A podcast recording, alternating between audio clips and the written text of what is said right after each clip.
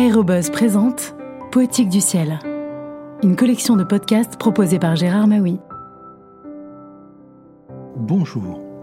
Dans ses mémoires, parus un an après sa disparition sous le titre de Double Bang, le colonel Constantin Rozanov, pilote d'essai emblématique de Dassault de 1946 jusqu'à sa disparition en 1954, revient, entre autres épisodes de sa trop courte brillante carrière, sur les essais menés avec le Mystère 2 pour décrocher le Graal supersonique. Double Bang du colonel Constantin Rozanov a été publié chez Amiot Dumont en 1955.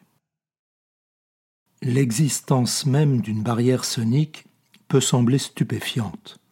Il y a en effet très longtemps que les hommes ont expédié dans l'espace des projectiles atteignant une vitesse supérieure à celle du son. Pendant la guerre de 1914-18, on utilisait par exemple deux catégories de canons de 75. L'une d'entre elles tirait des obus dont la vitesse était supersonique. Leur table de tir était strictement identique. Le passage du mur du son ne posait donc aucun problème de balistique. De même, l'obus de 420 se propulsait à 1800 mètres secondes, et la Terre elle-même tourne à une vitesse de l'ordre de 20 000 km/h sans qu'on perçoive le moindre bang. Mettez un réacteur suffisamment puissant à une armoire à glace et elle fera sa double explosion sans fêler son miroir.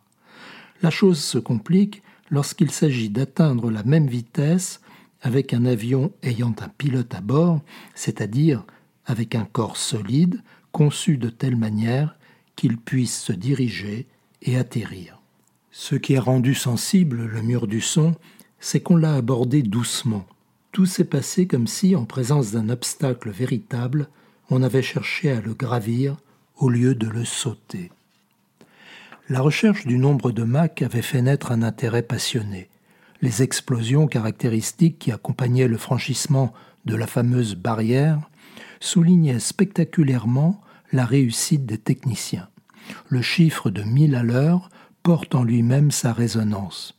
Mais je ne crois pas que sans le boom, il eût été possible de soulever la passion du public pour le dépassement des 1225 km/h.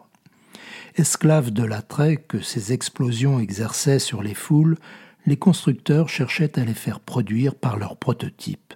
Sur le plan aéronautique, on s'apprêtait à classer les nations selon le nombre de leurs avions qui avaient bruyamment prouvé leur passage du mur du son.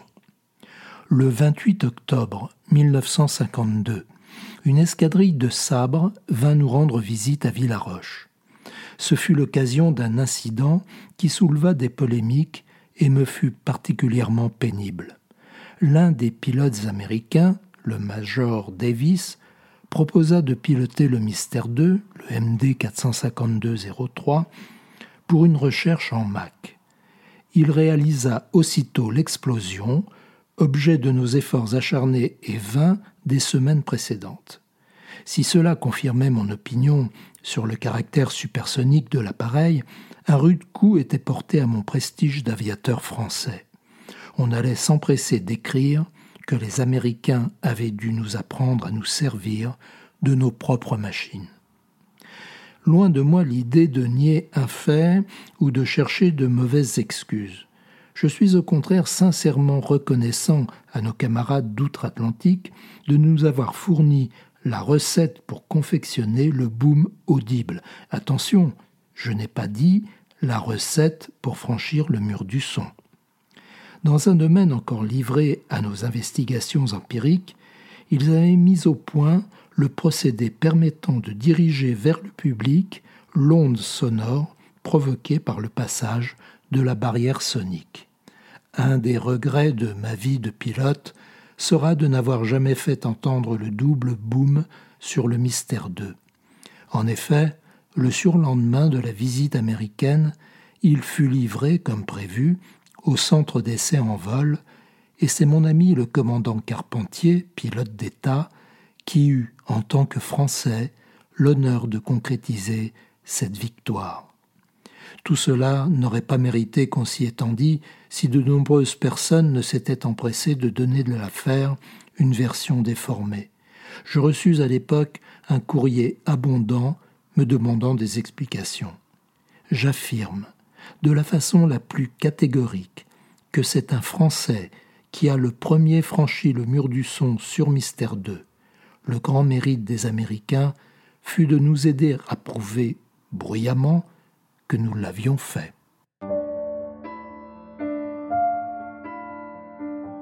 À bientôt pour de prochaines lectures.